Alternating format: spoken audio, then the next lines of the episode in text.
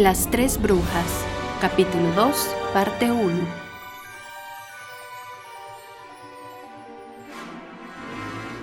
Han pasado ya dos semanas desde que las tres brujas se encontraron en la vieja biblioteca de Forless, un misterioso libro que contiene la oscura y terrible historia de la mansión de Sir Benjamin Crusoe, una vieja casa que hizo edificar para su esposa Agatha, lugar donde tuvo a su única hija quien al crecer perdió completamente su esencia gracias a la maldición que le puso una malvada bruja. Aquel día las brujas regresaron a casa, decididas a encontrar algo que les diga qué sucedió con aquella niña, ya que según el viejo relato podría seguir dentro de la casa, viva o muerta. Pero, sin importar su esfuerzo, no pudieron hallar nada, nada más que cosas viejas y cachivaches aunque algo sí ha llamado mucho su atención, un viejo cofre que estaba en lo más profundo del armario de la habitación principal. Lo llevaron al comedor y lo colocaron en la mesa, pensando en cuál podría ser la mejor forma de abrirlo. ¿Y si tuviera algún hechizo o algo? Pregunta Mar un poco preocupada. ¿Como una maldición? Sí, eso sería muy malo, ¿no? Bueno, pero ¿debemos arriesgarnos? O no sabremos lo que contiene. Quizás la respuesta a todas nuestras preguntas. Angie y Mar titubean, parecen indecisas sobre cuál es la mejor decisión que pueden tomar. Después de unos cuantos segundos, Mar suspira y dice, Bien, hagámoslo. ¿Estás segura? Angie, ¿qué dices tú? Angie hace una pequeña pausa, observa detenidamente a sus dos amigas y luego añade, Hagámoslo. Ana recita una palabra, un hechizo para abrir la misteriosa caja. Apertum. La caja se abre expulsando una fuerte energía que tira hacia atrás a las brujas, haciéndolas caer en el suelo sobre su costado. Se levantan y caminan con mucha cautela hacia la mesa. Angie se inclina para tratar de ver lo que hay dentro. Ve un destello que la ciega por un segundo e inmediatamente cierran sus ojos. ¿Estás bien? Pregunta Ana preocupada.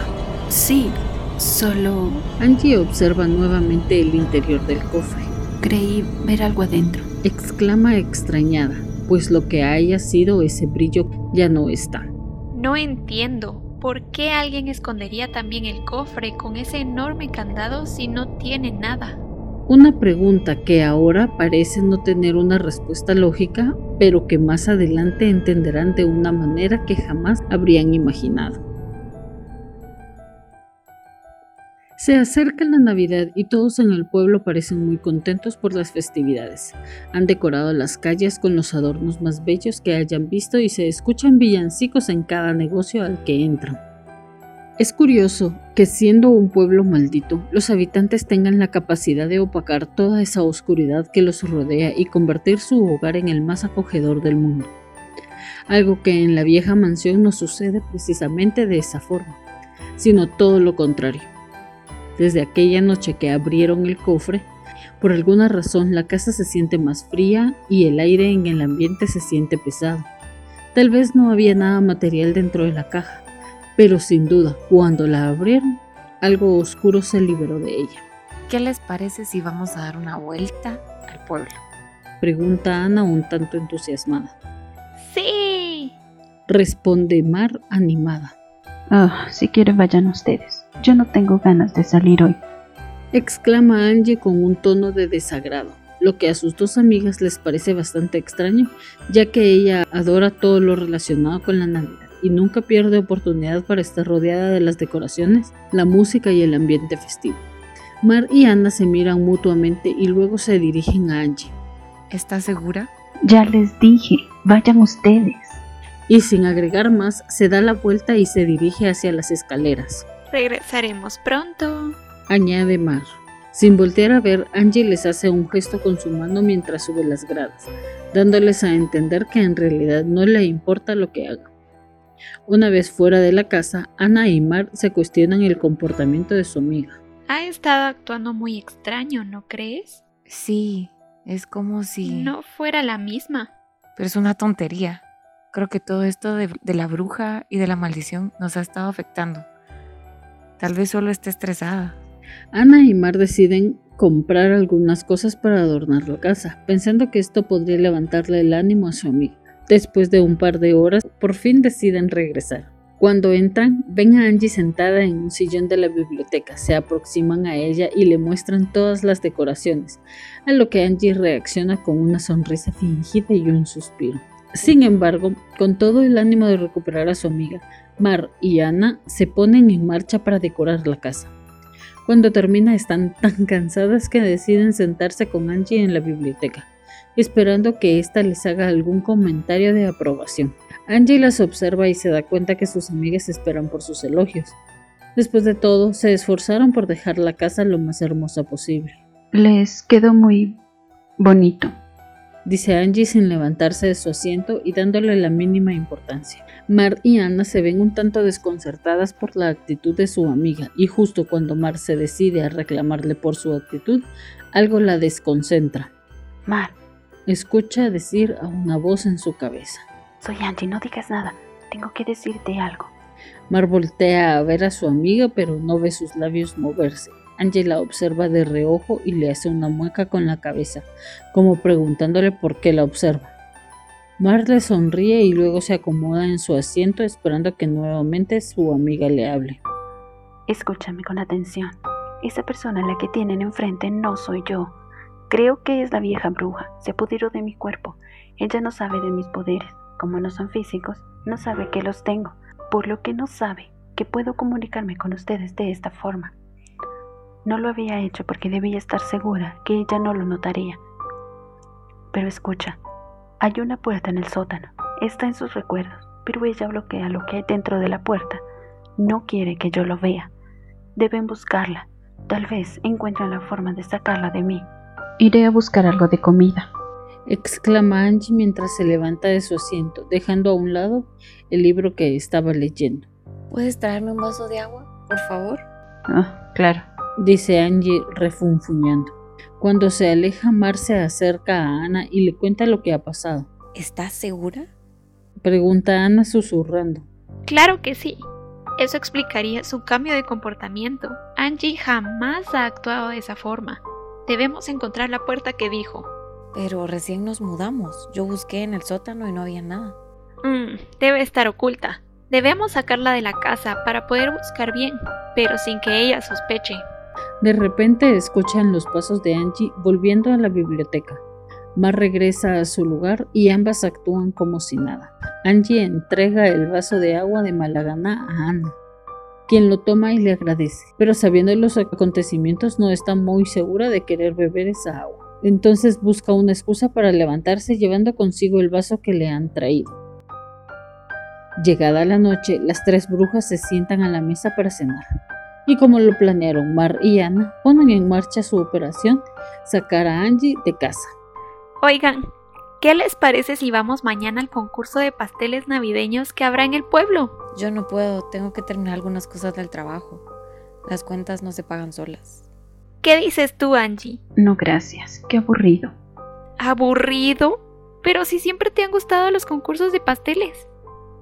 La vieja bruja no tiene más opción que aceptar la invitación, ya que no desea que las dos chicas noten que no es su amiga a quien tienen junto a ella. Ah, de acuerdo, vayamos. Mar se muestra entusiasmada. Ana la observa de reojo y eleva sus labios en una pequeña sonrisa de victoria. Si sacan a la bruja de la casa, tendrán más tiempo para buscar respuestas. A la mañana siguiente, Ana levanta temprano a sus dos amigas, sirve el desayuno y pronto se retira con la excusa de tener que trabajar, dejándole el camino abierto a Mar para que saque a la bruja. Pronto estas dos salen de la casa, Ana las observa desde la ventana de su habitación y cuando ve que se han alejado lo suficiente, baja corriendo las escaleras y se dirige al sótano. Comienza a buscar, pero no encuentra ninguna puerta. De repente se le ocurre que podría estar oculta con algún hechizo, por lo que solo necesitaría hacerla visible nuevamente. Osending ocultatum. Después de esas palabras, una puerta aparece frente a sus ojos en una de las paredes que estaba vacía. Luego lanza el hechizo para abrir la puerta. Apertum. Inmediatamente la puerta se abre.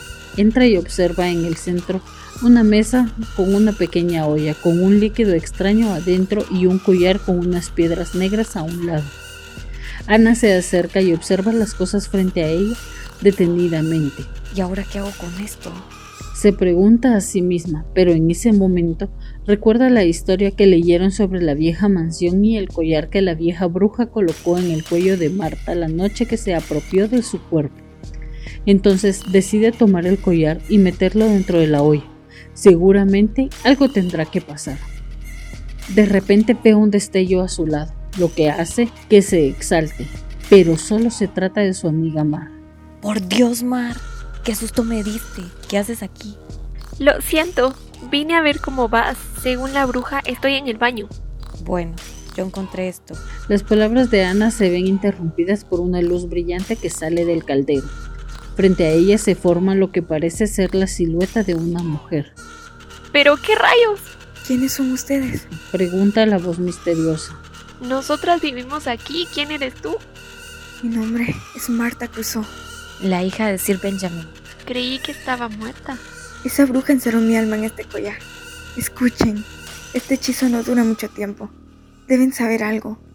Cuando ella se apropió de mi cuerpo, me hizo enterrar el suyo bajo un árbol de esta casa. Está en el jardín de atrás. Deben encontrarlo y quemarlo. Solo así la destruirán. Pero, ¿qué pasa con nuestra amiga? Ella tiene el poder sobre su cuerpo ahora. A la bruja le toma tiempo expulsar completamente al habitante del cuerpo.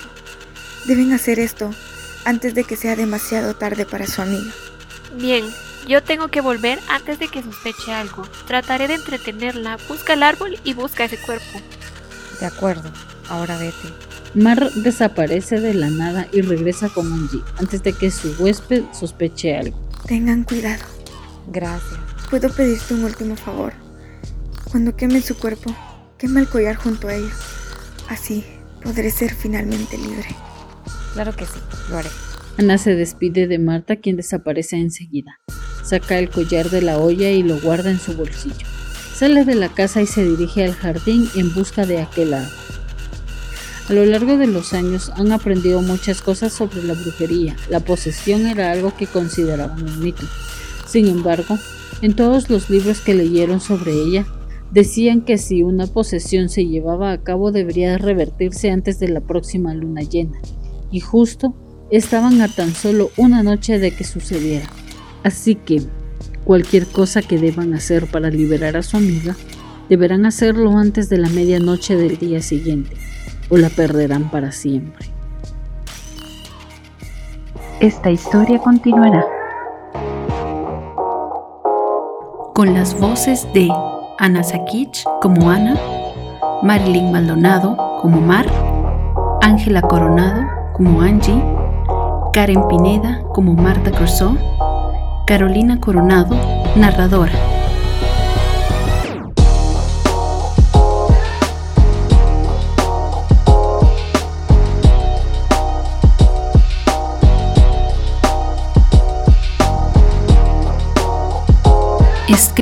Dirigido por Ángela Coronado. Derechos Reservados 2021.